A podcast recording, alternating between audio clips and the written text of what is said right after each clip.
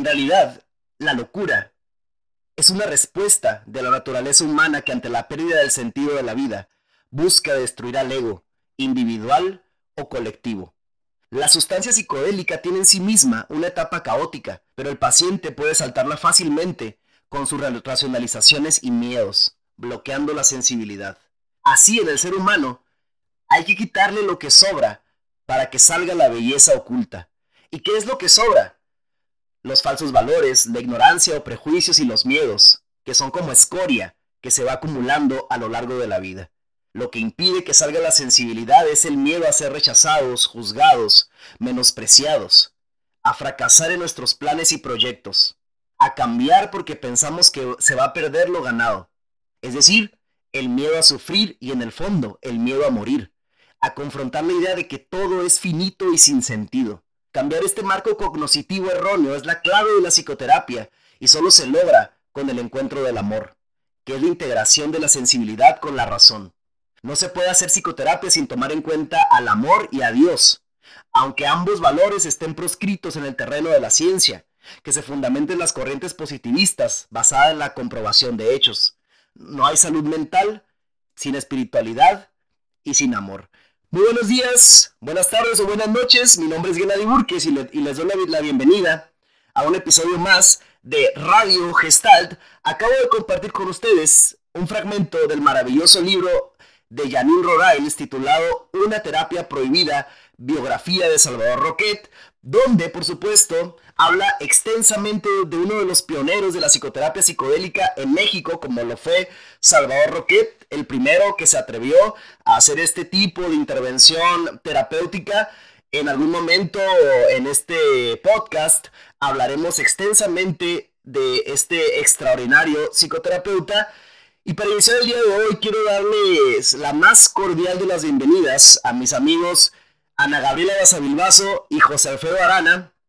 Estamos una vez más con todo el equipo de Filo Civila Herramientas biotecnológicas para la conciencia, listos para platicar con ustedes acerca de la experiencia psicodélica, particularmente sobre la experiencia con hongo psilocibe u hongo teonanácatl, y también acerca del protocolo llevado a cabo, a cabo por Filocivina en estas sesiones y de algunas otras cosas más sumamente apasionantes que nos esperan el día de hoy buenos días, Gaby. ¿Cómo estás el día de hoy? ¿Cómo vienes? Bienvenida.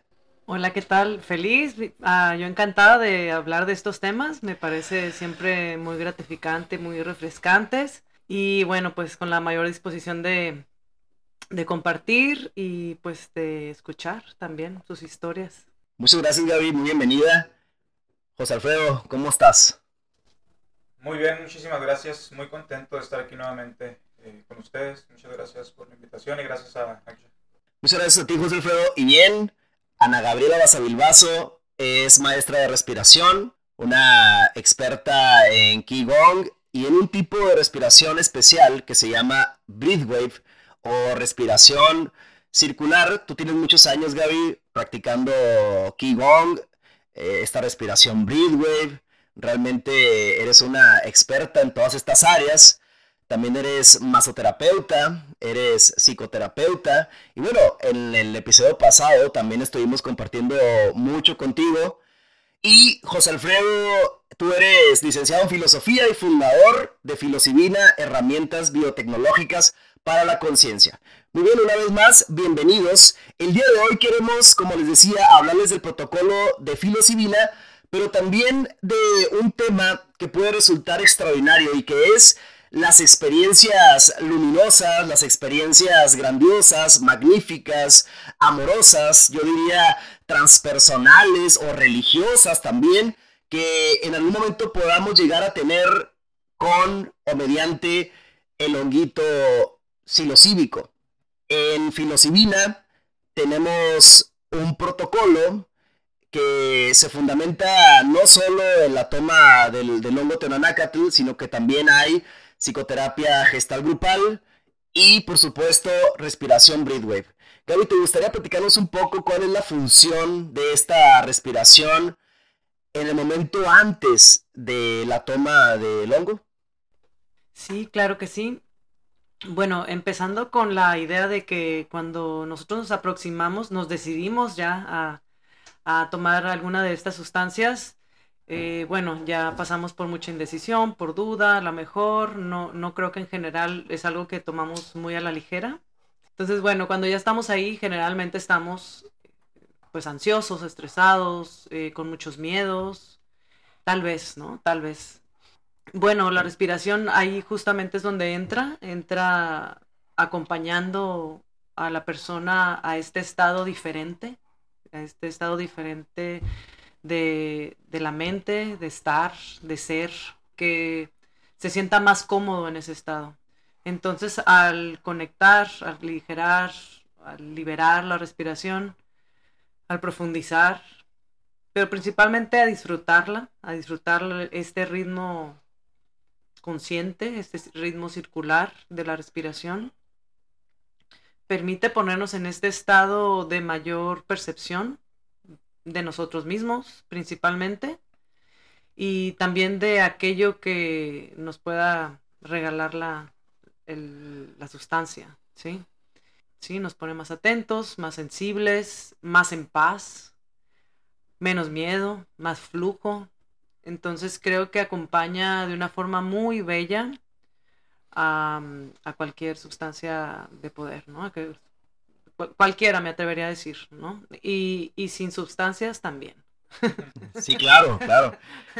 Y lo que yo he experimentado con lo que me has compartido de esta respiración y también de años de practicar contigo Qigong, es primero que nada un retorno al cuerpo hay una vivificación del cuerpo, una mayor conciencia corporal, pero también es increíble la capacidad de sensibilización o la posibilidad de sensibilización que ofrece este tipo de respiración en particular. Y yo aquí, si les parece, lo conectaría con la experiencia de honguitos, ya que los hongos Teonanacatl también dan, nos ofrecen, como les digo, una enorme posibilidad de sensibilización a nivel corporal. Es como si de repente la propiocepción aumentara a veces exponencialmente y nos permite recordar que tenemos cuerpo. Tú misma, Gaby, en algún momento has comentado que en las experiencias de las personas que acompañas con ibogaína, la respiración ha sido fundamental durante el viaje. Durante el viaje, no solo, no solo antes como hacemos en el protocolo de filocibina, sino también durante el viaje, ya que es un extraordinario regulador. Te ayuda quizás, tú dirás, tú nos dirás, a poner cierto orden y organización en la experiencia y como les decía, a sensibilizar. ¿Qué papel le darías tú en este momento, en este momento de la humanidad, donde estamos tan conectados en las redes sociales, estamos, como digo yo, tan cyborgizados, estamos todo el tiempo pendientes del celular como si nuestra vida fuera cada vez más y más cerebral. ¿Qué le dirías a las personas acerca de la importancia de retomar esta sensibilidad, no solo, no solo en la respiración, sino a nivel corporal en general? Híjole, pues que por ahí se empieza, ¿no? Por, por lo que tenemos, ¿sí? O sea, con lo que contamos. Y yo lo que veo es de la gran importancia de la respiración en nuestra vida es que es algo que viene pues de derecho de nacimiento, digo yo, ¿no? y es algo que, que, no es, que no viene de afuera, es lo más intrínseco y lo más esencial de un ser, ¿no? El, de ahí es nuestro primer contacto con la vida, ¿sí? Y, y bueno, a partir de ahí poner como mencionabas la tensión en el cuerpo, pero de ahí pasan todos los procesos, todo lo demás, ¿no? tiene que pasar por el cuerpo, de ahí se metaboliza para una experiencia a lo mejor fuera del cuerpo, pero sí diría que ayuda mucho en navegar una experiencia de esta naturaleza, pues de una forma más, más, más presente, de una forma más ordenada, más organizada, tal vez, ¿no? Yo los, eh, las palabras que, refieren las personas eh, durante la experiencia es que ha sido de mucha, mucha ayuda, ¿no? Estos momentos, no, no todo es felicidad, ¿no? Es, un viaje, es un viaje que nos encontramos de todo y a, veces algunas visiones no son tan, tan placenteras o hay algunos momentos físicamente retadores que lo que más ayuda en esos momentos es conectar con la respiración y poder y saber, poder contar con nosotros, ¿no? Que podemos autorregularnos y ya de ahí saber qué va a pasar, ¿no? ¿Qué va a pasar? Todo pasa y va, a terminar esa experiencia y, y, bueno, nos vamos a mover a otra, pero la idea es fluir en este, en este trayecto, ¿no? Mientras, mientras pasamos por ahí. algo así. Muchas gracias, Gaby. Y yo agregaría, y en algún momento tú lo, lo has dicho, poder habitarnos a nosotros mismos, estar más en nosotros, más presentes, que no seamos unos zombies Sí, y con la integración de las sustancias, eh, pues hacen un, muy, muy, bello, muy bella pareja, ¿no? Este, y, y, también ahí es donde entra la tercera fuerza, ¿no? De la psicoterapia, y ya ahorita tú nos platicarás más al respecto, porque también es una parte que integra muy importantemente este tipo de experiencias, que nos ayudan a darle sentido práctico ¿sí? a esto tan grande que se puede experimentar durante una sesión con, con enteógenos. Y, bueno, todo lo que nos traemos de ella, pero igual a veces nos toma un tanto de tiempo y un tanto de trabajo, por decirlo así, trabajo psicoterapéutico, para poderle dar sentido y darle uso en nuestra vida cotidiana, ¿no? Que de eso se trata al final de todo, ¿no? De, de, vivir una vida con mayor eh, armonía y, de mayor calidad interna ¿no? y, externa también, claro. Definitivamente la respiración profunda, los pranayama, diferentes métodos respiratorios han sido durante toda la historia de la humanidad una de las técnicas del éxtasis como definió Mircea Eliade al chamanismo, junto por supuesto con la experiencia enteogénica, los ayunos, el silencio, el enclaustramiento, todas ellas diferentes maneras de interrogar a la trascendencia. Es muy curioso también porque junto con la experiencia psicodélica o enteogénica, Stanislav Grof ha desarrollado un tipo de respiración que entendemos que es diferente la respiración holotrópica de Grof a la breathwave y ha hecho un trabajo en el sentido de que la respiración misma puede conducir a lo que él denomina estados holotrópicos de la conciencia, en el entendido de que holotrópico significa que va o que tiende hacia la totalidad, lo cual es un término, el cual es un término muy bello, muy hermoso. Mis experiencias contigo, Gaby, definitivamente han sido en el camino de que la respiración profunda, el, la breathwave, el qigong, nos ponen en un estado de conciencia acrecentada. Y especialmente con esta respiración que, que compartes en el protocolo de filosibina, la breathwave o respiración circular, yo he notado que me lleva, como decía también en el episodio pasado, que me lleva fácilmente a un estado hipnagógico, es decir, a un estado intermedio entre el sueño y la vigilia, en el cual hay una producción imaginal eh, muy potente una producción de sueños y sin embargo yo estoy despierto, estoy atento. Puedo ser un testigo, un observador de mis procesos psíquicos de una manera que quizás eh, en la vida cotidiana, sentándome en un sillón, tratando de meditar, quizás no lograría tan fácilmente como con esta respiración. A mí me parece una verdadera maravilla y me parece algo clave de esta respiración. Entiendo que tiene muchísimos beneficios, pero eso también vincula la breathwave con la experiencia enteogénica. Y resumo nada más para cerrar este punto, la posibilidad de contemplar, de ver los, los propios procesos psicológicos y al mismo tiempo estar profundamente relajados pero conscientes, comprendiendo, entendiendo, integrando, incluso resolviendo problemas. ¿Cómo la ves, Gaby? ¿Qué piensas de esto? Wow, pues qué puedo decir. ya, ya lo dijiste todo.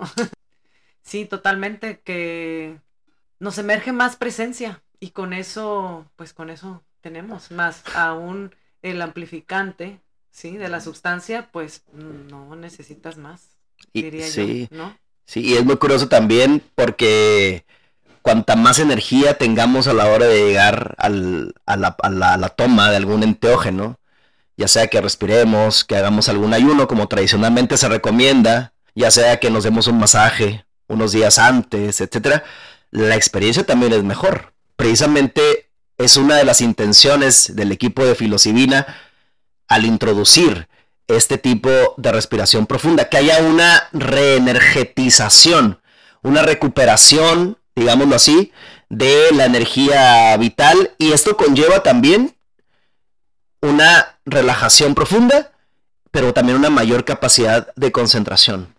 Tiene que ver también con el mayor grado de preparación que podamos tener eh, al momento de llegar a la sesión, en todos los sentidos.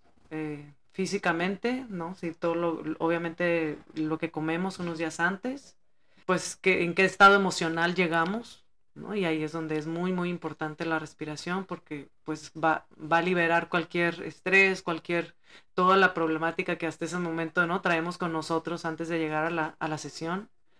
Mentalmente, todo el ruido que traemos simplemente por vivir en una ciudad con tanto tráfico, por ejemplo, este, solamente, ¿no? A veces por, por el trabajo, por, por la vida, ¿no?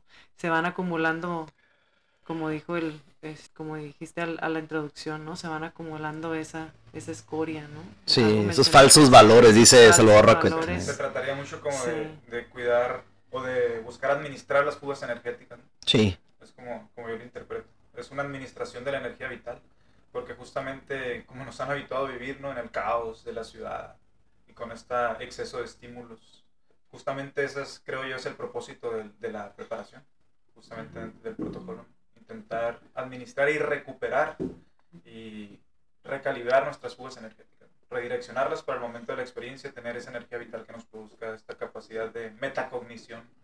Sí, de acuerdo, y Hace un momento yo dije que todas estas metodologías son formas de interrogar a la trascendencia. me parece esto clave. ¿Qué piensas tú de esta expresión? Respecto o en relación a, la experiencia psicodélica o enteógena. Pues es que tiene mucho que ver con una cuestión filosófica existencial, en el sentido de, por eso se hablaba hace rato de, esta cuestión estética, ¿no? Como nos, nos han habituado a vivir entonces yo creo que llega un punto en la vida y muchos de los casos que llegan es porque de pronto no sabemos qué estamos haciendo aquí. Entonces, ¿a, quién o a qué le preguntamos qué estamos haciendo aquí? Nos han, eh, Occidente lo ha nombrado Dios, pero acá lo llamas trascendencia. Y, y, es esta parte de la vida en su propia inmanencia, ¿no? A que le estás preguntando, pues estoy vivo, ¿qué estoy haciendo aquí? ¿Para dónde voy?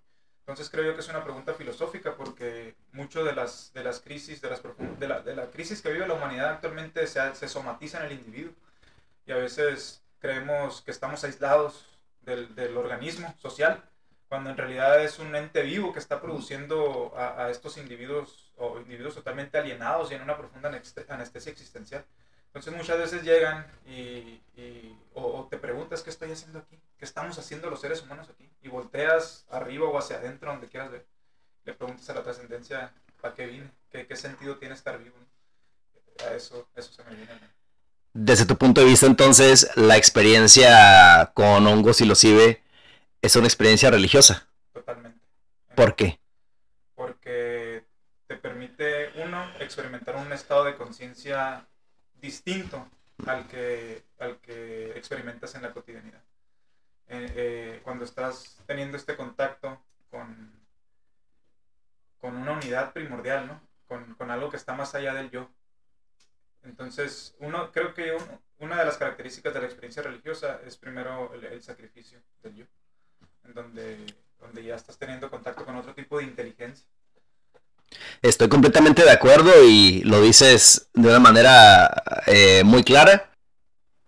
Este aspecto que mencionas lo podemos rastrear incluso hasta las Upanishads, 800 años antes de Cristo, con las primeras Upanishads, la Brihadaranyaka y la Chandogya, donde se señala la tremenda importancia de sacrificar el yo. Pero entendámoslo bien, estamos hablando de la personalidad empírica. ¿Estás de acuerdo? Completamente de acuerdo la personalidad empírica de esta personalidad con la que tratamos todos los días, que no nos sorprenden ya sus gustos, sus aversiones, sus tendencias, etc. Implicaría entonces la suspensión, aunque sea por unas horas, de esta personalidad empírica compuesta en gran medida de un discurso mental, de un diálogo interno, diría don Juan, de hábitos biomecánicos, respiratorios, por supuesto, de hábitos eh, de interpretación psicosocial, de hábitos bioquímicos, etc. Esto es sumamente importante porque también significa, desde mi punto de vista, un descanso de las cuitas interiores, de la guerra civil interior que de ordinario traemos. Y esto, desde tu punto de vista, según entiendo, vuelve a la experiencia psicodélica una experiencia, una experiencia religiosa o una forma de interrogar a la trascendencia. Y tú lo ligas también con esta desconexión del entorno, si, entendí bien. Una, una, desconexión, no tanto como una desconexión, pero sí implica como si la conciencia hiciese una crítica a la cuestión social no, a todas las predeterminaciones sociales, pero hay, hay, como una especie de conexión. Pues, primero está, está este aspecto de, crítica del yo, ¿no? Es lo primero que surge. Posteriormente empiezas a experimentar otro estado de conciencia y te das cuenta que ese estado de conciencia, lo que estás experimentando, estás experimentando algo que tiene inteligencia, que está ordenando, ¿no? El cosmos, que está ordenando tu propia experiencia interior inclusive. Entonces logras entender ciertas conexiones del cosmos y de la psique, hay como un diálogo entre el cosmos y la psique. Y, y eso si te estás dando cuenta que es una inteligencia, de donde le empiezas a preguntar entonces qué estamos haciendo aquí. Inmediatamente eso surge como crítica social. Y, y a partir de eso se pueden configurar nuevas, nuevas formas de, de vivir, por eso lo que leíste en un, en un inicio. Porque una de las formas eh, más difícil, creo yo, de, integrar al mundo es cuando vas de alguna forma dando la contraria, ¿no? Porque todos están viviendo en un solo flujo social y de pronto a lo mejor quieres llegar y cambiar hábitos, pero que son hábitos culturales impuestos por la tradición. Y entonces ahí es donde, donde llega el, trabajo verdadero. ¿Cómo? ¿Cómo configuro esa experiencia a, una nueva forma de vida que no me produzca alienación de la conciencia? Claro, y esto que mencionas se conecta con muchos otros temas y con muchos otros asuntos. Sobre todo este aspecto, retomamos, si ustedes, si, les parece, retomamos el aspecto de la sensibilidad. Tú, lo, tú le llamas también una, una crítica al yo pues precisamente la terapia que yo practico, que es la terapia gestáltica, en su origen tiene mucho que ver con una deconstrucción del yo, aunque la palabra deconstrucción no me es particularmente agradable en este momento, está de moda, hay que usarla. Y, bueno, se trata también de una liberación entonces de la personalidad empírica. Volviendo a ti, Gaby, si te parece, eh, la respiración también de alguna manera pone entre paréntesis o suspende todo este ruido mental, esta guerra civil interior que yo mencionaba y nos puede dar la posibilidad o nos puede ofrecer la posibilidad de establecer otro tipo de relación también con nosotros mismos, si estás de acuerdo con esta afirmación, por supuesto. Eh, José Alfredo mencionó esta capacidad de dialogar, ¿no? Con esa inteligencia que nos damos cuenta es capaz de organizar nuestra experiencia, nuestra propia configuración psíquica incluso. Con la respiración, creo que lo hemos vivido tú y yo, también se abre la posibilidad de una nueva relación con uno mismo y de un nuevo diálogo con uno mismo. Que, no sé qué piensas de esto. Que yo creo que tiene que ver, que va mucho por ahí, que si vamos a este tipo de experiencias es porque eh, necesitamos un encuentro con nosotros, eh, con el mundo, con el otro, distinto, ¿sí? Porque llegamos a un, a, pared, digo yo, ¿no? O sea, llegamos a, a cierto punto en la vida que ya ciertas creencias, ciertos valores, ciertas eh, ideas, ¿no? De la vida ya no son, no son insuficientes y necesitamos recargarnos de significados, ¿sí? De, de experiencias. Em, yo creo que la respiración te va poniendo muy en esa línea, ¿sí? Te va preparando a que te vayas percibiendo de una forma diferente y que te sientas a gusto, como mencionaba hace un rato, que te vayas sintiendo cada vez más, más cómodo y más, que, más familiar a ese estado de novedad, ¿sí? Que siempre está pasando, siempre está pasando, pero que cuando nos vemos atrapados por nuestra mente, y nos identificamos con ella y entonces perdemos varios, o sea, mucha de la información y de lo que está pasando, ¿no? En la experiencia, por irnos por un solo canal, digámoslo así, ¿sí? Pero siempre se pueden abrir muchas, muchos canales que nos, nos permiten percibir, percibirnos eh, de diferentes formas y que esto obviamente pues es más rico, cuando podemos ser, eh, con, tener esta flexibilidad, ¿sí? De, de vernos de, de, distintos ángulos y, y, también poder ver la vida, lo que nos pasa, ¿sí? Desde otras perspectivas que ahí pues entra gran, también la terapia, ¿no? La psicoterapia, para darnos nuevos significados a nosotros mismos y, a la vida, ¿no? Entonces se vuelve pues más, más rica, ¿no? De, de vivir. Es grandioso lo que mencionas, Gaby, porque la terapia gestáltica, la neurosis, se define, una de las definiciones posibles es precisamente la inflexibilidad, la incapacidad de adoptar nuevos puntos de vista, la incapacidad o la imposibilidad, valga la redundancia, de ver posibilidades en el entorno, de pensar de una nueva forma, de sentir de una nueva manera, de relacionarnos de una nueva manera también. Y a todo esto yo le denomino procesos de entropía negativa. Esto es decir, procesos como la psicoterapia, la respiración profunda o la breathwork, el qigong, la meditación, los ayunos, la experiencia enteogénica, son procesos en los cuales nos revitalizamos, nos recargamos, tú lo dijiste, de significados, de nuevos significados. Podemos incluso sentirnos más jóvenes, con una nueva mirada sobre la vida y en torno a la vida. Y creo que es una de las, de las experiencias más hermosas en la, en la vivencia enteogénica y en la respiración breathwave, así como en el Qigong, la posibilidad de ver nuevas posibilidades, tanto en nosotros mismos como en el mundo. La opción de pensar de una manera diferente que es tan importante para todo ser humano. Porque llega un momento en la vida en el cual podemos sentirnos congelados, sin posibilidad, sin significado, sin sentido de vida. Muchas veces estamos viviendo sin un sentido, sin saber por qué estamos aquí, para qué estamos aquí, y vivimos por vivir, como bultos, como, como zombies. Me imagino que tú, José Alfredo, has sido testigo de experiencias que van en ese sentido que comentamos. ¿Qué piensas de todo esto?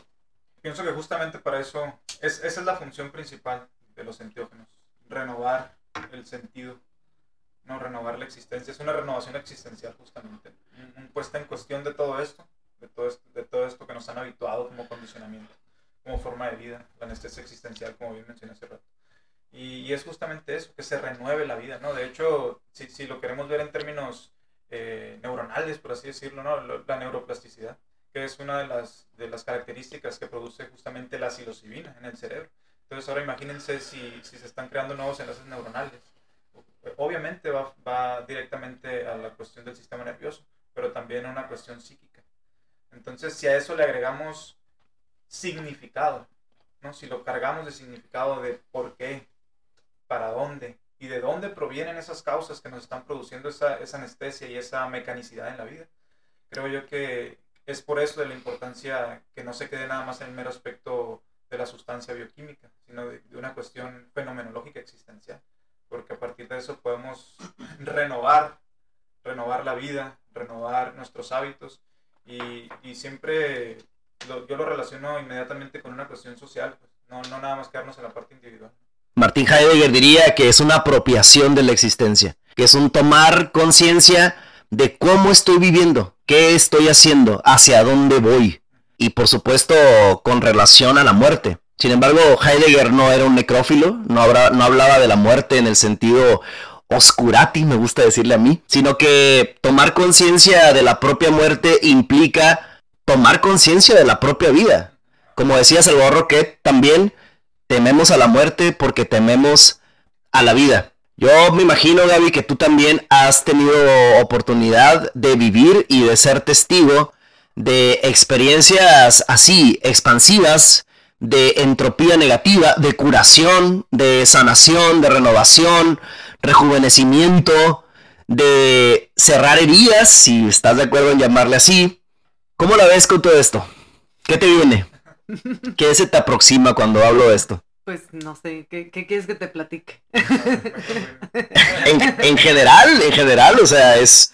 Eh, ¿Cómo has vivido tú estos aspectos, no? O sea, de, todos estos que mencionaste. Todos. O, de tu vida. Todos. Sí, de, rejuvenecimiento, quizás sanación, eh, eh, experiencias de expansión de la conciencia, de entendimiento, de comprensión profunda de algunos aspectos de la propia vida. Yo lo menciono porque creo que una, uno de los de las de las medias o de las experiencias eh, más normales en la, en la vivencia de, de Hongo Teonanacatl va en ese sentido, de mayor comprensión, de apropiación de la propia vida, de, la, de apropiación de la experiencia, de conciencia de la muerte y de conciencia intensa de la vida, pero también de mucha curación a través de esta conciencia. Así es, así tal cual. Eh, bueno, en ese viaje de muchas experiencias, ¿no? Así como dices, de gran renovación, de, de alegría, de gozo, de experiencias retadoras, de muertes, ¿no? También de sanación. Y mm, lo que puedo decir es de que después de muchos años eh, yendo a esta sustancia, mm, voy recuperando mayor conciencia, se puede decir, no, de otro tipo. Voy integrando eh, eh, todas las sesiones, pues las, las, experiencias que he tenido, todas digamos que forman una sola, ¿no? Y algunas de ellas me han tomado mucho más tiempo de integrar, ¿no? Algunas me han tomado años, diría. Y entonces lo que una sesión a lo mejor me ha podido dar, otra eh, lo termina de completar, ¿no? Y como vamos en el proceso de la vida, más lo que nos va pasando, entonces eso que nos va pasando de entrada es visto y es percibido ya de una forma diferente, ¿no? Lo que le produce también cierto grado de, integración, ¿no? De, de, de sanación también, de heridas, claro que sí también, de ampliar nuestra ¿sí? Nuestra percepción de aquello que nos acontece, ¿sí? A una más que no nos cause tanto dolor, tal vez, que no nos cause tristeza, que nos dé significado a nuestra vida y, y bueno, yo he tenido el privilegio de estar eh, en contacto con estas sustancias y, y me han ayudado simplemente a renovar mi mirada, diría yo. Principalmente por ahí, a renovar mi mirada. Y cuando creo que o ya no le voy encontrando el sentido que le daba a ciertas cosas que me están dejando ya de funcionar, estas sustancias me pueden dar muchas respuestas, sí, me pueden orientar en e, el, proceso, sí, me pueden dar pistas. Algo así. Muchas gracias, estamos de acuerdo en que entonces las, las sustancias enteogénicas nos ayudan a una amplificación de la conciencia, a un mayor entendimiento, una mayor comprensión a una mayor claridad del entendimiento también.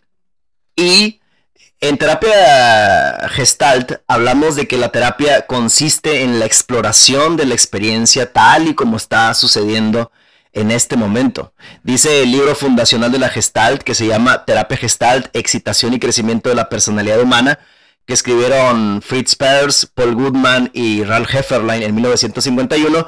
Ahí menciona que importa la experiencia, pero no tanto el qué, no tanto el contenido, sino el cómo está haciendo la experiencia, cómo se está viviendo la experiencia. Es uno de los aspectos angulares del protocolo de filosivina, ya que eh, nosotros tratamos de ayudar o apoyar a las personas que viven esta, esta experiencia con nosotros a comprenderse y a comprender su propia experiencia enteogénica.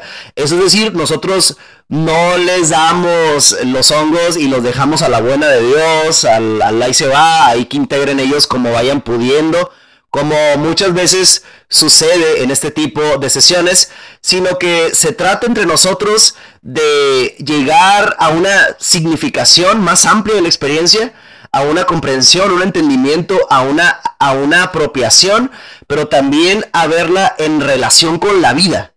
Sí, este, yo, yo, pienso que, que, tiene mucho que ver con esta idea de, que mencionaste hace rato, en la relación que tenemos con la muerte. O sea, cómo, cómo estamos viendo la muerte en este sentido de, de, si vemos la muerte como algo que queremos curar o como un, un sentido trascendente. Hace rato en el, en el prólogo que, o, o, la parte que leíste, ¿no? de una terapia prohibida, que decía que, que, la psicoterapia necesita del amor y la religiosidad mencionada, o espiritualidad. Sí. Y es eso, o sea, necesitamos algo, algo que signifique la vida, pero en un sentido trascendente, en un más allá de lo que aparece en nuestra cotidianidad. Sí. Entonces, creo que va mucho eh, con estas ideas de, tradiciones espirituales, de la reencarnación, el samsara, verlo como un dharma, ¿no? Entonces, como humanidad, eh, cuestionarnos ese sentido, ¿no? Ese sentido de vida, ese sentido de para dónde vamos, pensando en algo, en algo colectivo, ¿no? Y creo que, que, es muy importante esto que mencionas, de significar, significar la vida, significar las experiencias eh, enteogénicas inclusive, porque también cuando tenemos experiencias con enteógenos que son muy confrontativas a veces, como que experimentamos que nos vamos a morir, o estamos experimentando, haciéndonos consciente de la muerte, eso nos ayuda a priorizar la vida, a, reordenar las prioridades en nuestra vida. ¿Qué realmente importa de lo que estoy haciendo? Creo que es muy importante ese sentido de la muerte trascendente. No, no es casual que Stanislav Grof utilice el concepto de estados holotrópicos de la conciencia. Holon en griego significa totalidad o todo, entero también. Pareciera que los seres humanos nunca estamos satisfechos con la parte, con el fragmento, sintiéndonos divididos, desunidos, deshilachados. Pareciera que la tendencia, incluso en las formas más altas de la cultura, incluyendo el arte, la filosofía, la religión, la política, etc., pareciera que hay una tendencia continua en nosotros hacia la totalidad, hacia completarnos. Eh, hace rato hablábamos de la respiración breathwave y de la práctica de Qigong. Yo llegué a la práctica de Qigong hace muchos años, hace 18 años, casi 19 en febrero cumplo 19 años y eh, llegué yo fragmentado, llegué dividido, llegué deshilachado. Llegué estando en el sexto semestre de la, licenciatura en filosofía en la UABC y lo que me propuso la práctica de Qigong en primer lugar es, fue una integración, voy a decirlo de una manera simple, una integración cuerpo-mente, traerme hacia el cuerpo otra vez, volver a tocar el cuerpo, volver a sentir el cuerpo, a fortalecerlo, a nutrirlo, a cultivarlo, que mi mente no anduviera por un lado y mi cuerpo por el otro y mi corazón todavía por un tercer camino sin saberse mutuamente. Y bueno, en ese sentido también, como les hemos mencionado, el protocolo de filocibina incluye esta respiración, esta respiración breathwave que tiende también hacia la totalidad, hacia una recuperación de la, de la conexión cuerpo-mente en la cual tú eres experta, Gaby. Sí, es una práctica muy, muy bonita y, generosa en muchos sentidos que brinda esta sensación de conexión. De hecho, así es, es uno de sus nombres, respiración consciente conectada o respiración circular. Y bueno, ya el nombre lo lleva, ¿no? Eh, lleva una sensación de conexión, eh, para empezar con uno mismo, pero sí también con algo más, la naturaleza, el otro, em, en cierto sentido de armonía, ¿sí? Y ahí es donde, bueno, ya se integran pues todos los campos del ser humano, ¿no? Todos los cuerpos, ¿no? Que nos integran. Y se pone muy interesante. Y se pone muy interesante. Ciertamente, y también cuando empezamos a integrarnos, en ese sentido, como les digo, simple, mente-cuerpo, esto implica también la evolución hacia un grado mayor de inteligencia, de concentración, de una gran capacidad de profundizar en nosotros mismos también. Es, es, es la misma idea que mencionaba, es como si solo siendo mentales, en la medida de lo posible, porque nunca es completamente así, pero solo siendo mentales o estando muy identificados con las palabras, los conceptos, la imaginación, la fantasía, etc., es como si los seres humanos eh, no pudiéramos alcanzar nuestro potencial que nos toca por derecho de nacimiento, tú decías hace un momento y me parece una expresión muy bella. De nacimiento tenemos el derecho a una respiración plena, una respiración amplia, profunda, expandida. Fácil. Fácil, sana, correcta. Que eso yo agregaría, te interrumpo un poco, yo agregaría que esa es una de las grandes intenciones de para qué acercarnos a este tipo de, de experiencias y bueno, la idea es de que al principio pueden ser prácticas retadoras en muchos sentidos porque pueden ser confrontativas con uno mismo, con, con lo que duele, con lo que estresa, con lo que cansa, con, pero también con una parte, ¿sí? retomando el tema de lo luminoso, con una parte de nosotros alegre, ligera, eh, armónica, y, bueno, ahí se va dando la integración, ¿sí? De, de estos, todas facetas de, de, nosotros.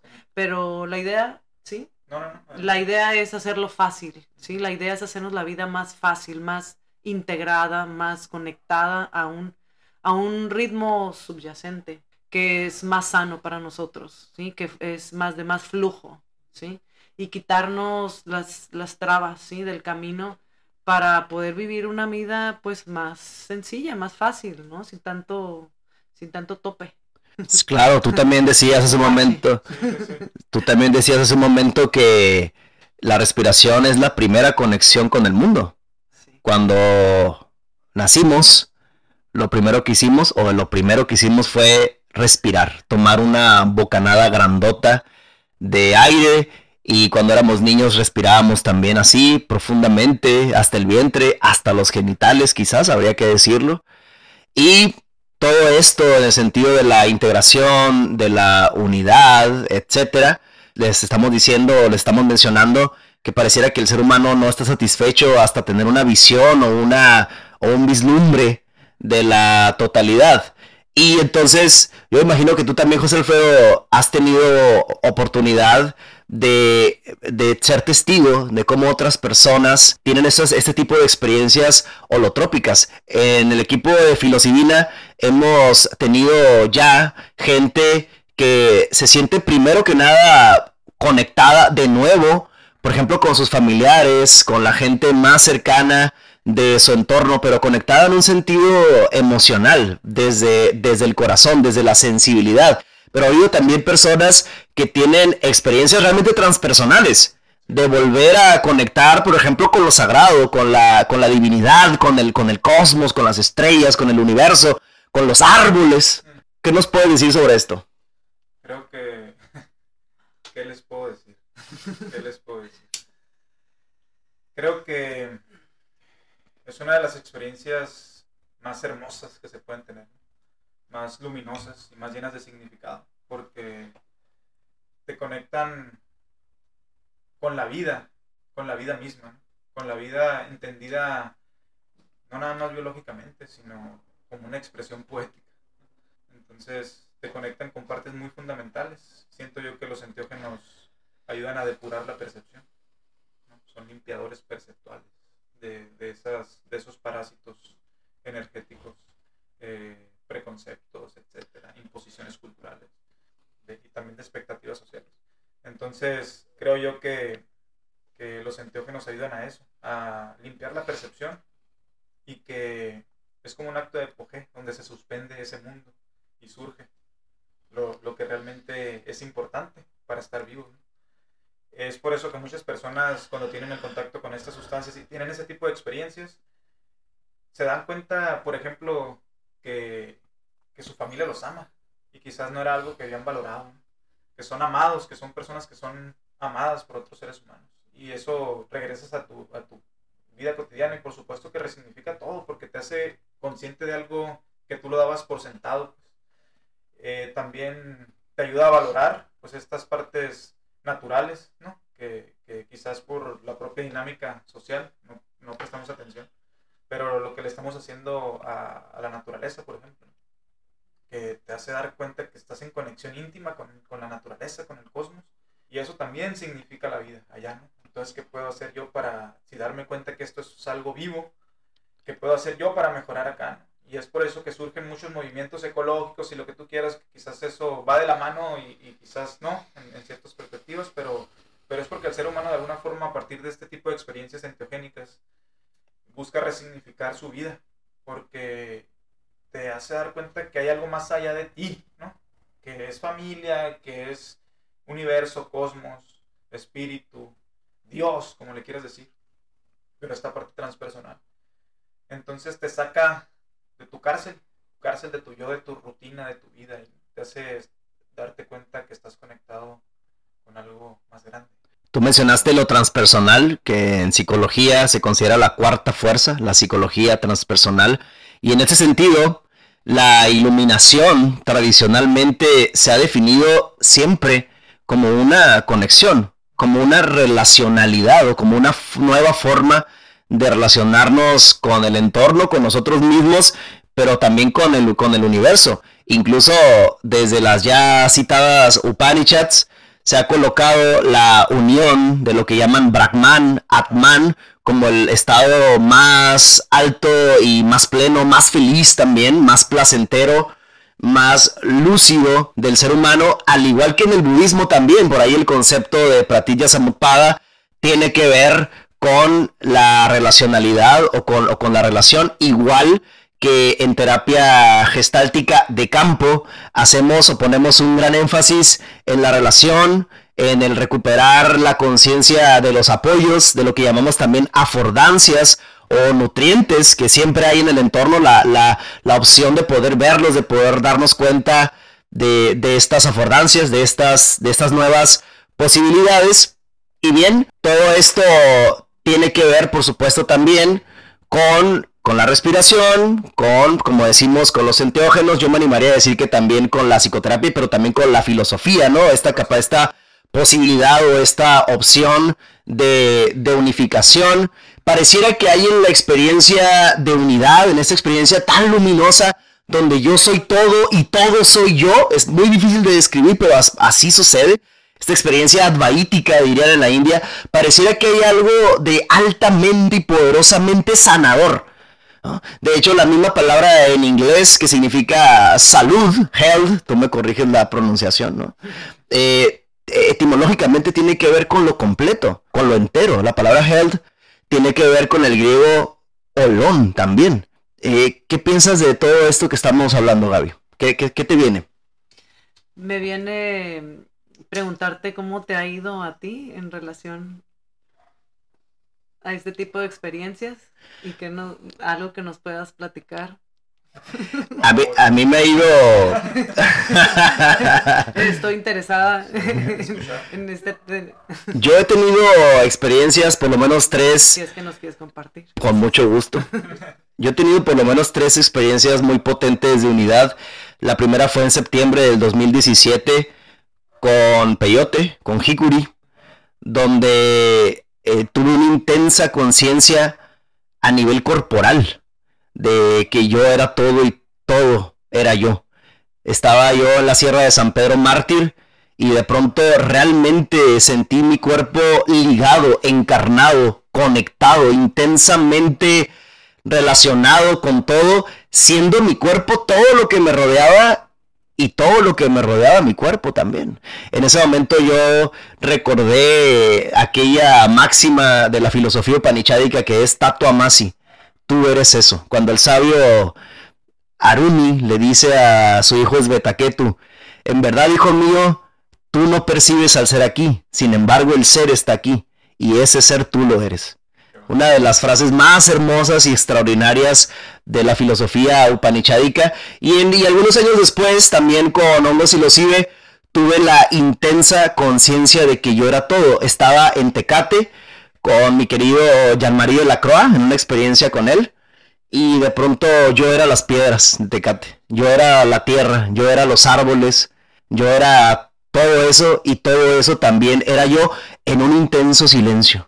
Eso es algo muy destacable desde mi punto de vista. El profundo silencio interior que desde mi punto de vista destaca en este tipo de vivencias.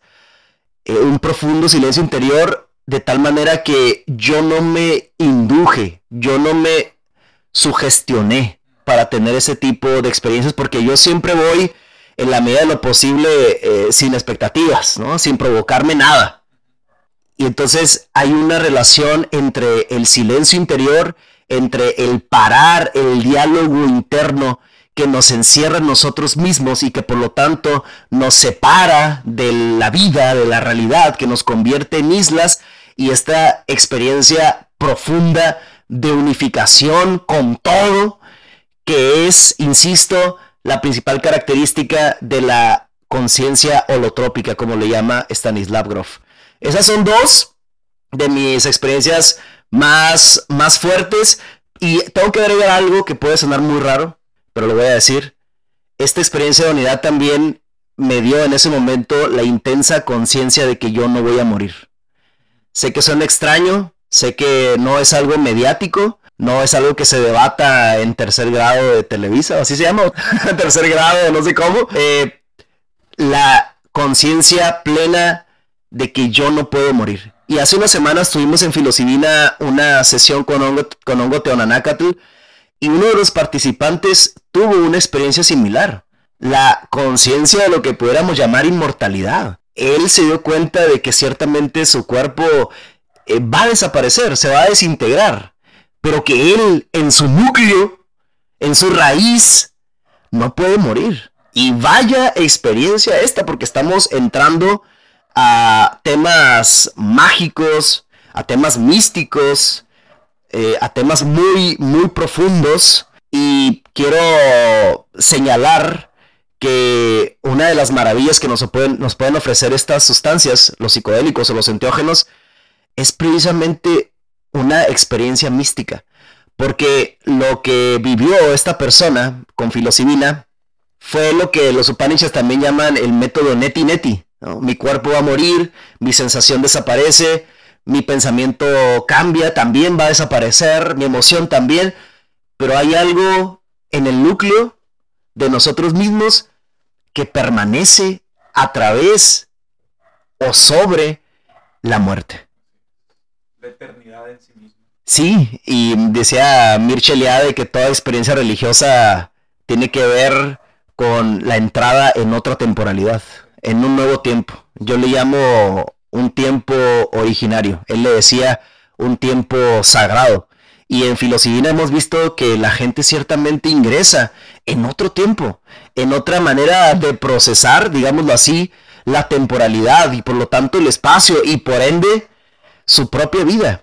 ¿Qué vas pensando acerca de esto, David? ¿Qué, mayor resignificación de la vida y de la muerte, ¿no? que por ahí. Ah, pues muchas gracias por compartirnos.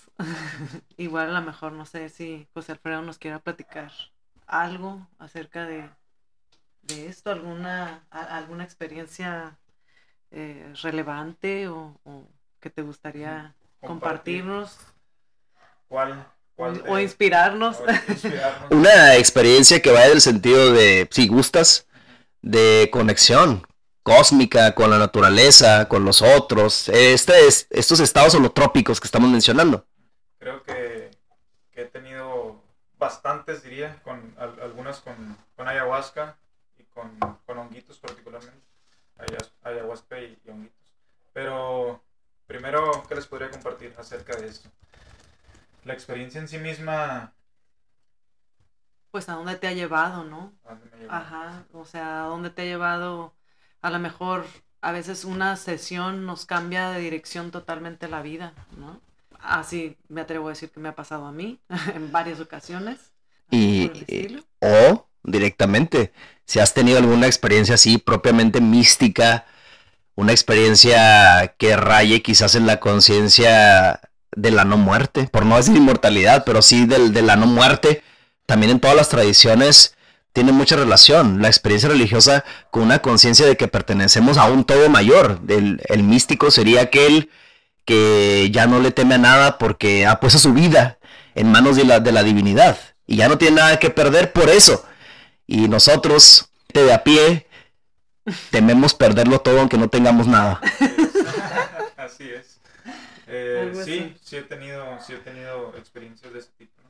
Pues he sentido, he sentido que hay algo que es eterno en mí, simplemente. Que es algo e-, eterno en mí y que tiene que ver con, con algo trascendente para la humanidad. Es como si de alguna forma se traspasara cierto conocimiento de la humanidad que atravesara a, a, partir de ti y que como si tuvieras la responsabilidad de transmitirlo también. Quizás eso, eso es, en otro grado, ¿no? Pero, pero sí es un sentido de trascendencia no nada más en lo humano, sino en el cosmos he tenido la sensación de, por ejemplo, he visto que provengo de una chispa.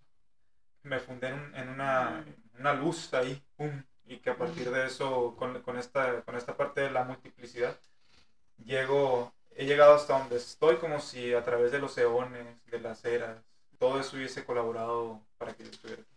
Eh, he sentido también que el no tiempo que le dicen, esta parte de la no temporalidad, en donde eres, tienes, sientes como la capacidad de conectar con distintas eras de la humanidad, como si aparecieran imágenes de distintas eras de, información de la humanidad. Inclusive la experiencia enteogénica como un, un acceso a este conocimiento, antiguo quizás. Definitivamente también un contacto donde he observado energía, por ejemplo, esta, esta esfera que miran alrededor de, que se mira a veces alrededor de, de la Tierra. No, no, no, sé cómo ponerlo en palabras, pero, pero definitivamente he sentido que, que tengo que hacer algo aquí porque viene algo más de, de, donde estoy en este momento. Sí, ciertamente es difícil describir ese tipo de vivencias porque no casan con el lenguaje ordinario. Las palabras del lenguaje común eh, suelen quedar muy pequeñas, muy chicas cuando estamos allá o ahí. Y, bueno, mucho menos la experiencia de la no muerte. Hay algunos psicólogos, como Otto Rank, por ejemplo, que decían que gran parte de los problemas humanos y de la neurosis en general, del sufrimiento, la frustración, el miedo, la ansiedad, la angustia, la limitación perceptual, la infraconciencia, tienen que ver con un miedo subliminal a la muerte, con una no aceptación de la muerte. Mientras lo escuchaba hablar también estaba recordando una vez más a Stanislav Grof.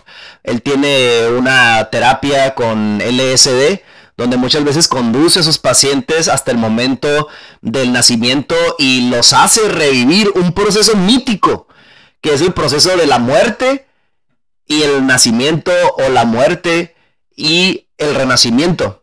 Entonces, me, gusta mucho que estemos compartiendo este tipo de vivencias. No sé si tú has tenido algo en ese sentido, Gaby. Sí. sí, sí. Y mm, bueno, esas son de las experiencias que me han tomado así varios años ir integrando.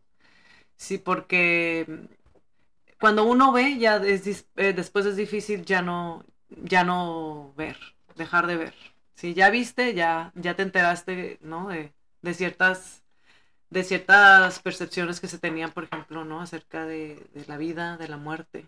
Y sin duda este tipo de experiencias abren la conciencia a esos temas, ¿no? Y es muy fuerte darnos cuenta de tanto, sí, de eso, ¿no? De que vamos a existir por una eternidad o sentirnos en conexión con el todo, ¿no? cuando en nuestro día a día pues nos sentimos separados de todo generalmente, aunque hagamos ciertas prácticas, ¿no? Para irnos reconectando o conectando, ¿sí? De, de nuevo.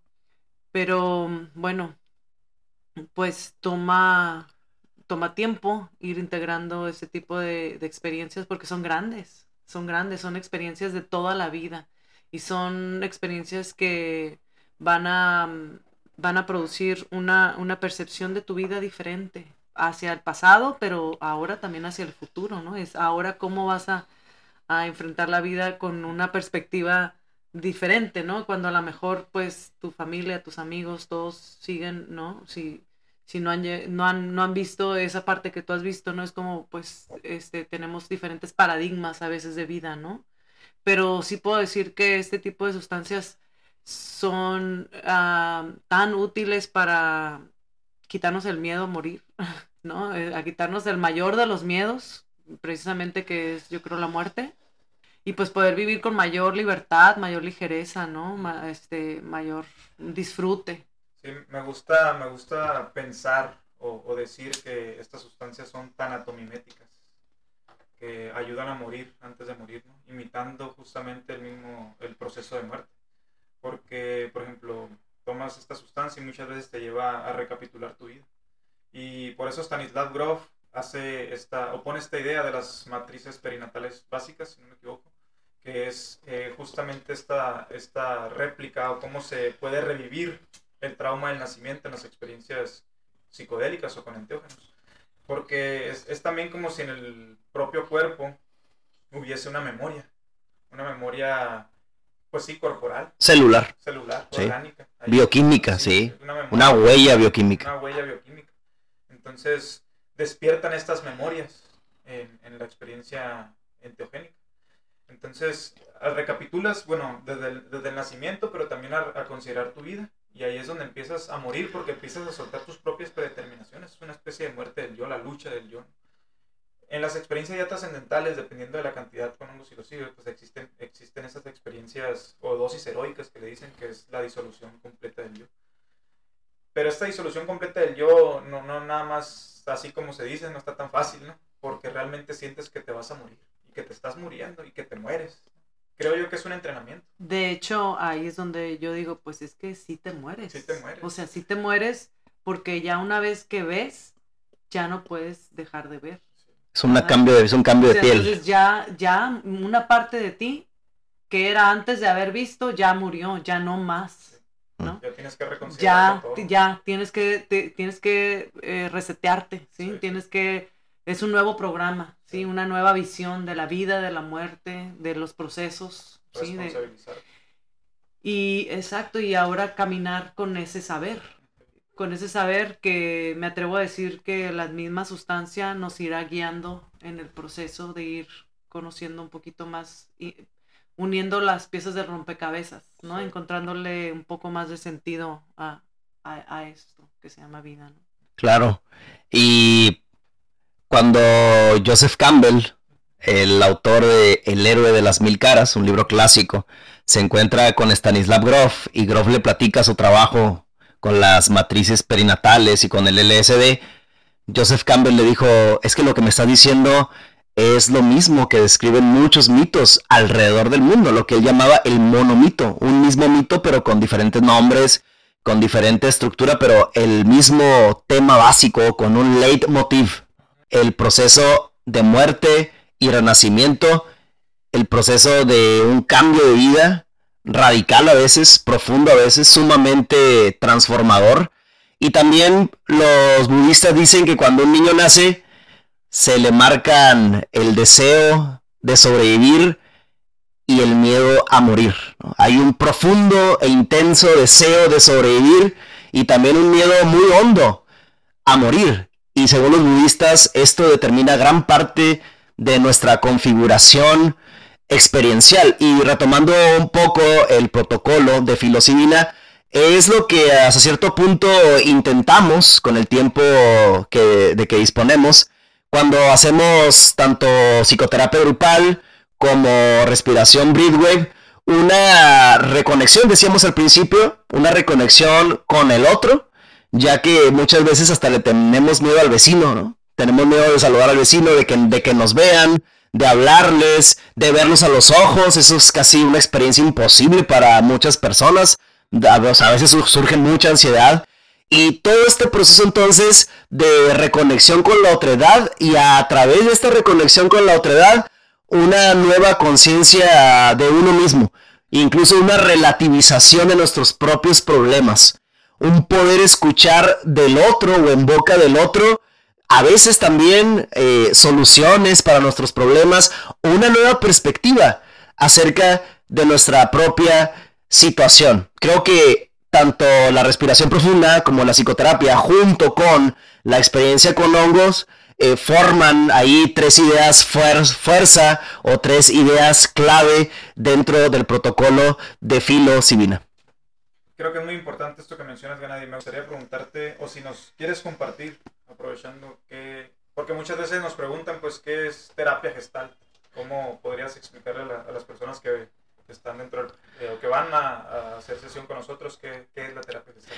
Claro, definir la terapia gestalt es difícil, puesto que tiene una historia de 100 años. Desde 1920, Fritz Perls comienza sus, investigaciones con Kurt Goldstein, Karen Horney, Willem Reich, Salomón Friedlander, el mismo Freud, etc. Pero puedo decir ahorita rápidamente que la terapia gestáltica consiste en una exploración de la experiencia, tal y como está sucediendo en este momento. ¿Cómo sucede la experiencia? Y mucha gente puede pensar, bueno, ¿y explorar la experiencia qué? ¿No? ¿Y eso qué? ¿Qué sentido tiene? Sin embargo, cuando lo hacemos, vemos que explorar la experiencia es una meditación muy profunda Fritz Perls originalmente le iba a llamar a la terapia gestáltica terapia de la concentración, terapia de la concentración, porque él se dio cuenta de que cuando una persona se concentra intensamente en su experiencia a nivel intelectual, o sea, conceptual, representacional, imaginal, a nivel físico, de sensaciones, de tensiones musculares y a nivel emocional, algo pasa que la experiencia cambia. Decía Fritz Perls que a través de la concentración la persona pasa o atraviesa el, dolor, la angustia, la ansiedad, el, miedo, la duda, la incertidumbre y termina aceptando la experiencia. En términos de Martin Heidegger diríamos, como también mencionaba hace rato, que hay una apropiación de la experiencia. Eso es sumamente importante, porque casi nunca nos apropiamos de nuestra propia experiencia. El apropiarnos de nuestra experiencia sintetiza sabiduría, porque el único material para la sabiduría está en el material de nuestra propia vida, en nuestras vivencias, en nuestra experiencia. Cuando una persona se puede concentrar en su experiencia, en este sentido global que les, que les comento, sobreviene una transformación. Y en terapia gestáltica no queremos cambiar directamente o intencionalmente a una persona. No se trata aquí de que vengan y de que vamos a querer normalizarlos o que vamos a querer o, patologizarlos, ¿no? Decirles, oye, tú, tú tienes tal psicopatología, o tú eres border, o tú eres neurótico, o a ti te hace falta esto, te hace falta aprender a sentir, estás proyectando, todos estos clichés que yo poco a poco estoy tratando de eliminar de mi terapia. No, no se trata de eso en terapia gestalt. Se trata de una aceptación y de una comprensión de la propia experiencia, aunque esto suene sencillo, no es así. La comprensión, decía Heidegger, conlleva una disposición afectiva. O sea, hay un cambio a nivel emocional. Me doy cuenta de cómo estoy viviendo, qué estoy viviendo, qué estoy haciendo. Y eso genera un movimiento a nivel afectivo. Y en terapia gestáltica decimos que eso es lo que va a dinamizar a la persona. No necesitamos decirle qué tiene que hacer, porque no tenemos derecho para empezar. Muchas veces los mismos terapeutas no sabemos qué chingados hacer con nuestra propia vida, cómo resolver nuestros propios asuntos. No tenemos derecho a hacerlo. Creemos y pensamos y sabemos además, porque esto es cierto, que la propia persona puede llegar a su propia comprensión. No necesitamos imponerle nada como se hace muchas veces en muchos enfoques terapéuticos. Incluso en la misma sesión con hongos, ninguno de los tres les imponemos absolutamente nada a las personas. Ningún discurso, ninguna ideología, ninguna creencia, ninguna tendencia religiosa, porque me atrevo a decir que creemos que la misma sustancia, el mismo honguito, da de sí tenemos una fe, una fe goodmaniana, le decimos en la terapia gestáltica, de eh, en el sentido de que el hongo nos va a decir hacia dónde hay que ir, qué es lo que necesitamos comprender y que además cómo comprenderlo, cómo llegar a esa inteligencia, a ese interligare, a esa conexión de lo previamente fragmentado. Entonces, es un, breve, un breve, brevísimo resumen de lo que es la terapia gestáltica. En realidad, la terapia gestáltica no tiene que ver con patologizar a la otra persona, ni querer corregirla, ni querer normalizarla, tampoco quererla hacer funcional, tampoco tiene que ver con una, con una serie de técnicas, como muchas veces se cree, ¿no? Eh, no, la terapia gestáltica es una comprensión y una apropiación de la experiencia y eso mismo da una transformación, un cambio sin que el terapeuta lo pretenda y sin que el terapeuta lo force. Le, llamamos a esto la teoría paradójica del cambio. El terapeuta no intenta forzar la transformación. Sabemos que a nivel organísmico hay un movimiento, hay un proceso de digestión, de transformación y de metabolización de la experiencia. Sabemos que hay una sabiduría organísmica y estamos separados de esa sabiduría organísmica en gran medida por nuestra identificación con un, con un aspecto mínimo, con una zona mínima, muy pequeña de nosotros mismos, con una isla neuronal. En muchas tradiciones se ha dicho que la personalidad empírica, la llamada identidad, es un fragmento de nosotros. Pero nos hemos identificado con ese fragmento y le hemos dado el pronombre yo. Yo soy esto, a mí me gusta esto, yo no quiero esto. Todo este proceso que es un proceso de selección. Hay una sabiduría organísmica y no solo se consigue a través de la terapia gestáltica. Hay, muchas, hay muchos métodos, hay muchas formas y esto hace grandioso también a la terapia gestáltica porque se inscribe en una tradición muy antigua que tiene que ver con la experiencia enteogénica o con la respiración. Otra de las formas es, insisto, la experiencia psicodélica, pero también es la respiración para recuperar esa sabiduría organísmica que, insisto, tiene que ver con una suspensión de ese proceso de construcción de identidad que está ciclado. Del juicio. del, juicio, de la creencia, del prejuicio, de darle el pronombre yo a lo mejor, a lo mejor a lo que no merece el pronombre yo. Una, una, una sobreidentificación con las cosas, con la ropa, con, con el cuerpo, con, a lo mejor con mis creencias, mi ideología, todo esto que ha llevado a la humanidad a catástrofes. Entonces, la respiración también, si estás de acuerdo, Gaby, es una de las formas, uno de los caminos para recuperar esta sabiduría organísmica que desde el punto de vista de la terapia gestáltica hemos perdido, nos hemos desconectado de esa sabiduría organísmica que teníamos de niños, porque de niños sabíamos en nuestro cuerpo, en nuestro cuerpo fenomenológico, hacia dónde íbamos, qué queríamos, qué soñábamos, qué deseábamos cuáles eran nuestras mejores tendencias y nuestras mejores posibilidades y a qué le queremos apostar lo mejor de nosotros mismos. Así es. Ancina es. Claro que sí. sí, em, sí eh, partiendo de que em, son experiencias que nos llevan al silencio, ¿sí? Que las sustancias nos van a calmar este juicio, ¿sí? No, lo van a poner en pausa para que otras, otras partes de, nosotros puedan, puedan expresarse. Pero bueno, son también para mostrarnos que podemos llegar a esos espacios dentro de nosotros eh, que existen, ¿sí? Que no son imaginación, ¿sí? Para ayudarnos a reconectar, para ayudarnos en muchas veces a sanar también ciertos eventos. Hay, hay formas diferentes de mantenernos eh, ahí, la mayor cantidad del tiempo. Tampoco podemos vivir de sustancias, ¿sí? O, de poner en nuestro cuerpo cosas externas para mantenernos en, ese, en esa presencia, ¿sí? En esa atención, precisamente, ¿no? En esta apertura. Pero definitivamente sería un, una dirección, ¿sí? Una dirección hacia, hacia el reconocer que somos capaces de autorregularnos, ¿sí? Que, que, no, hay una sabiduría, eh, hay una sabiduría intrínseca en, cada uno de nosotros que sabe que se puede sostener y que, y que sabe lo que necesita, que necesita para autocurarse, para seguir adelante, por dónde ir.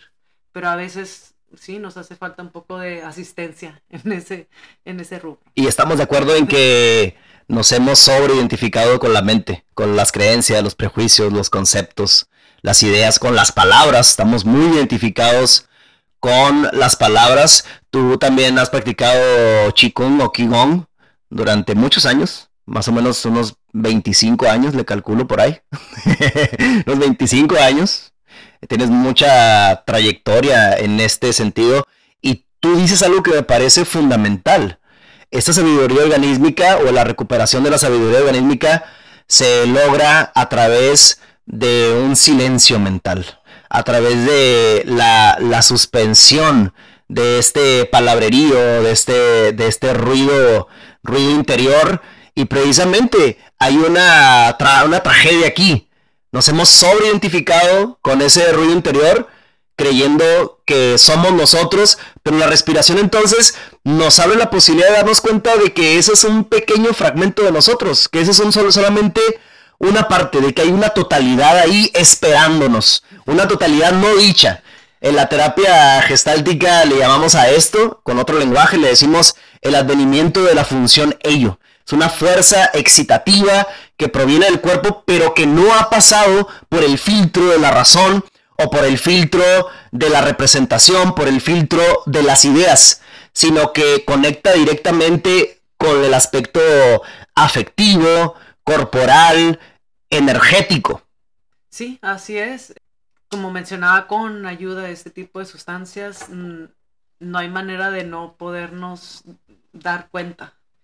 Nos, nos apunta el foco, ¿sí? Hacia, hacia, hacia esas áreas de nosotros que de normal no, no, no son muy expresadas, no son bien recibidas, son más bien reprimidas, ¿sí? En nuestro día a día poco espacio le dejamos, por ejemplo, para sentir, ¿no? Yo, yo recuperaría mucho esto, ¿no? Tanto la respiración como tanto eh, las sesiones con enteógenos, ¿sí? Con hongos psilocibe, con otras sustancias, pues de lujo cuando tienes a alguien que te pueda acompañar a, es, a, profundizar sobre la experiencia, ¿no? Eh, porque justamente en este tipo de de experiencia, muchas, muchas áreas de nuestro ser se van, a, se van a ver expuestas que a lo mejor no sabíamos que existían. Y el tener a alguien que te puede acompañar en ese proceso y que le puedes ir platicando y que puedes ir a lo mejor desmenuzando qué es lo que te está pasando, se le puede dar muy buen flujo a eso, a eso que ha estado ahí a lo mejor por años, ¿sí? Y se pueden trabar ciertos procesos de una manera maravillosa, profunda, eh, significativa, duradera, ¿sí? O sea, no es un proceso que se sana, que, experimentas ahorita, lo sanas y luego vas a volver a, a, recaer en él. No, no, sigues a lo, te destraba, ¿sí? Te, te, lleva a la siguiente etapa en tu vida, te ayuda a cerrar ciertos ciclos y a completarlos, a darle significado pero no solamente eso, sino también energéticamente te ayuda a, que los puedas procesar y, pues liberar, ¿no? Ahí es donde tú mencionas lo del ahorro energético, ¿no? Ah, este, tiene mucho que ver porque, bueno, si, si se hace un trabajo integrado, ¿sí? De la experiencia, se procesa y a lo mejor a la siguiente experiencia puede profundizar sobre otra área de ti mismo, ¿no? Que tienen, esto es lo que tienen eh, también este, estas experiencias que nos llevan a, profundizar en, muchas áreas de nuestro ser, porque yo digo que no solamente son sustancias para sanar, ¿no? En muchos casos, por eso nada más se les llama medicinas, ¿no? En algunos contextos. Pero yo creo que nos llevan mucho más allá, ¿no? Sí, la sanación sería obviamente un, un requisito, pero después de ahí sí, profundizar en otras áreas de nuestro ser, sí, a lo mejor más creativas, a lo mejor más de conocimiento. No sé, tú qué nos puedas compartir. Yo, yo, pienso que hay tres estadios en la, en la experiencia enteogénica. Primero es el estadio estético, que tiene que ver con una reconfiguración de la sensibilidad, como bien hablamos. Y posteriormente viene una experiencia del, del yo, ¿no? de la historia personal. Ahí entran aspectos eh, genealógicos también porque de repente vas y eh, ves la relación que existe entre el comportamiento familiar y luego el tuyo. Uy, ese es muy común, ¿verdad? Sí, muy común que surjan ahí de darte cuenta de, de, cuestiones que vienes cargando transgeneracional. Exacto. la repetición de ciertos patrones. Luego surge esta experiencia, bueno, primero la estética, luego la de la historia personal y posteriormente la experiencia mística o la experiencia religiosa. Dentro de, de, de la experiencia personal y la mística, diría yo que está la parte filosófica o creativa, poética donde ya empiezas a, a, tener otro entendimiento de la realidad, con, con, esta parte del saber, el conocimiento, pero también una parte creativa. O sea, te lleva este, este momento de unidad con el todo y a partir de eso es mucho más fácil despertar estas partes creativas, donde, no sé, a lo mejor del niño te gustaba dibujar y te da por querer empezar a dibujar nuevamente, a retomar partes de ti que has olvidado. Qué bonito ciertamente, y todo lo cual me lleva a pensar que la respiración breathwave y el Qigong son formas muy profundas de meditación. Así lo he vivenciado yo en el sentido del silencio interno, la sensibilización que, ofrecen, una, un extendimiento de la, de la propiocepción, una mayor capacidad de concentración y de organización interna, pero también la experiencia teogénica puede ser clasificada desde mi punto de vista como una meditación profunda por esta suspensión del yo que, estamos, que estamos mencionando, de la cual estamos hablando. Y, también la psicoterapia gestal. y también la psicoterapia gestal. Ajá, entonces no hay manera de, de, de escapar. De, escapar. sí, por eso mencionamos el hecho de que no solamente son sustancias sanadoras, ¿no? De, muchos le dicen medicinas y creo que está bien en, cierto contexto, pero también hay que tener cuidado porque no solamente es eso, también son sustancias potenciadoras de la creatividad, como lo, como lo, como lo mencionas, de la, de la inteligencia, de la capacidad de relacionarnos con otros, de ver posibilidades, de comprender la experiencia, todo lo que estamos diciendo en este momento. Sí, son amplificadores de la conciencia también. Pues. Justamente lo que hacen es amplifican tu percepción.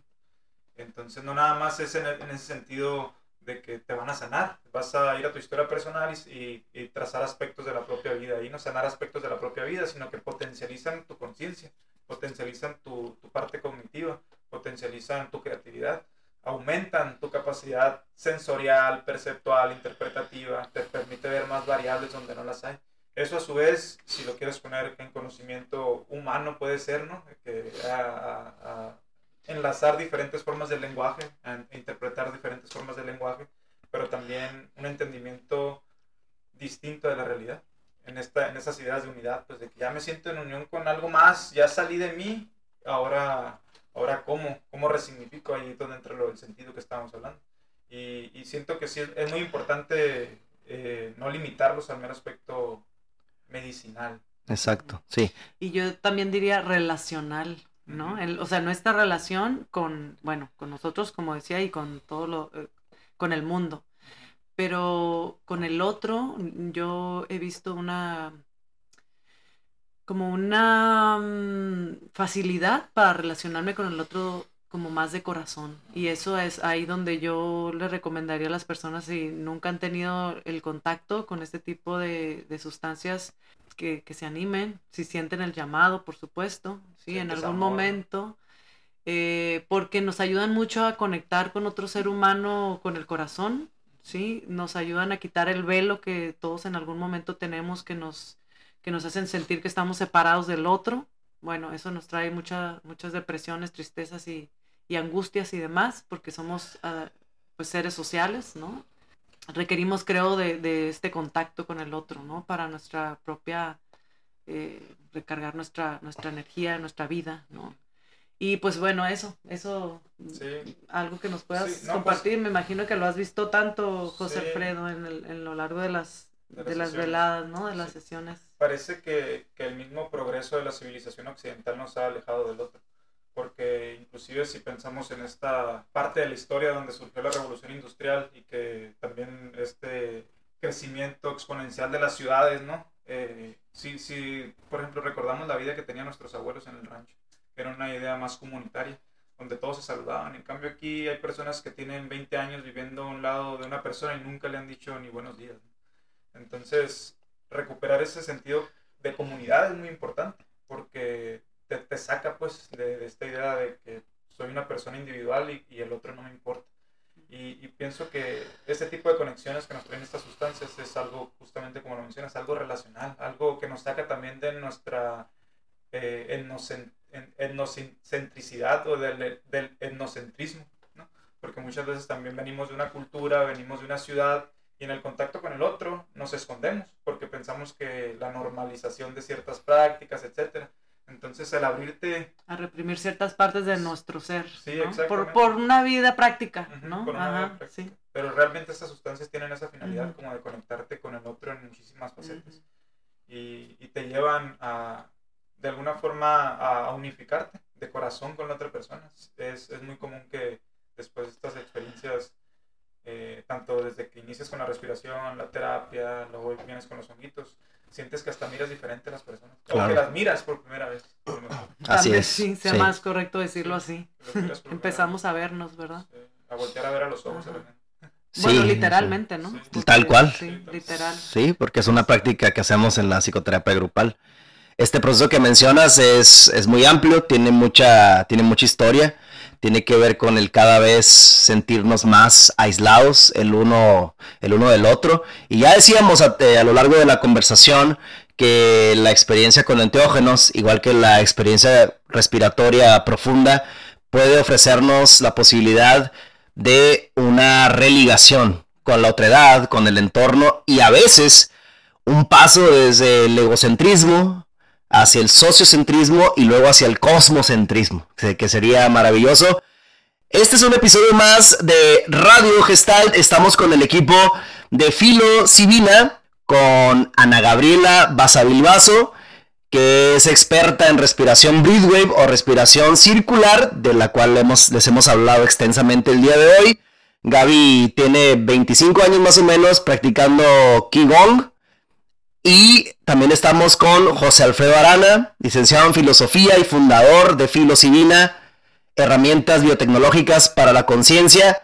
Queremos invitarles los días 4 y 5 de noviembre a la próxima sesión del equipo de Filosivina con hongo teonanacatl o con hongo silocibe en Tijuana. 4 y 5 de noviembre en Tijuana. No porque yo sea parte del equipo se las voy a recomendar, pero definitivamente les recomiendo muchísimo esta experiencia tan sanadora como mencionamos hoy, de amplificación de la conciencia, de sensibilización y de creatividad. Y de comunidad, me atrevería a decir. Exacto. Exacto que a tanto, que tanto nos hace falta en estos tiempos, me atrevería a decir a todos, ¿no? Completamente de acuerdo, esta experiencia de comunidad, de ver al otro, de, nueva, de, nuevas relaciones. De nuevas miradas, ¿no? Renovar nuestra mirada. Muchas veces surge eh, o pasa, ¿no? Que las personas que están en un proceso de autoconocimiento, de exploración de la conciencia, se sienten ermitanos están aislados del todo, pero realmente cuando empiezas a acercarte a, estos grupos te das cuenta que hay personas que están padeciendo la misma crisis existencial que tú y te reconforta porque generalmente allá afuera te sientes aislado del, del, espíritu de la época y de pronto pues están estos lugares que se convierten como en oasis, ¿no? donde, donde puedes beber algo de la fuente y de la comunidad y, retornar ese sentido de, de unidad con, con el otro, con la comunidad, con el todo, con el cosmos. Entonces, pues bienvenidos a la sesión. Muchas gracias, Julio Alfredo. Muchas gracias, Gaby. Les reiteramos entonces la invitación para el 4 y 5 de noviembre en Tijuana. Ustedes pueden consultar la página de Facebook de Filos Civina, que se llama así, Filos con SC, Filos Civina, y o el perfil de Instagram que también se llama Filos Civina.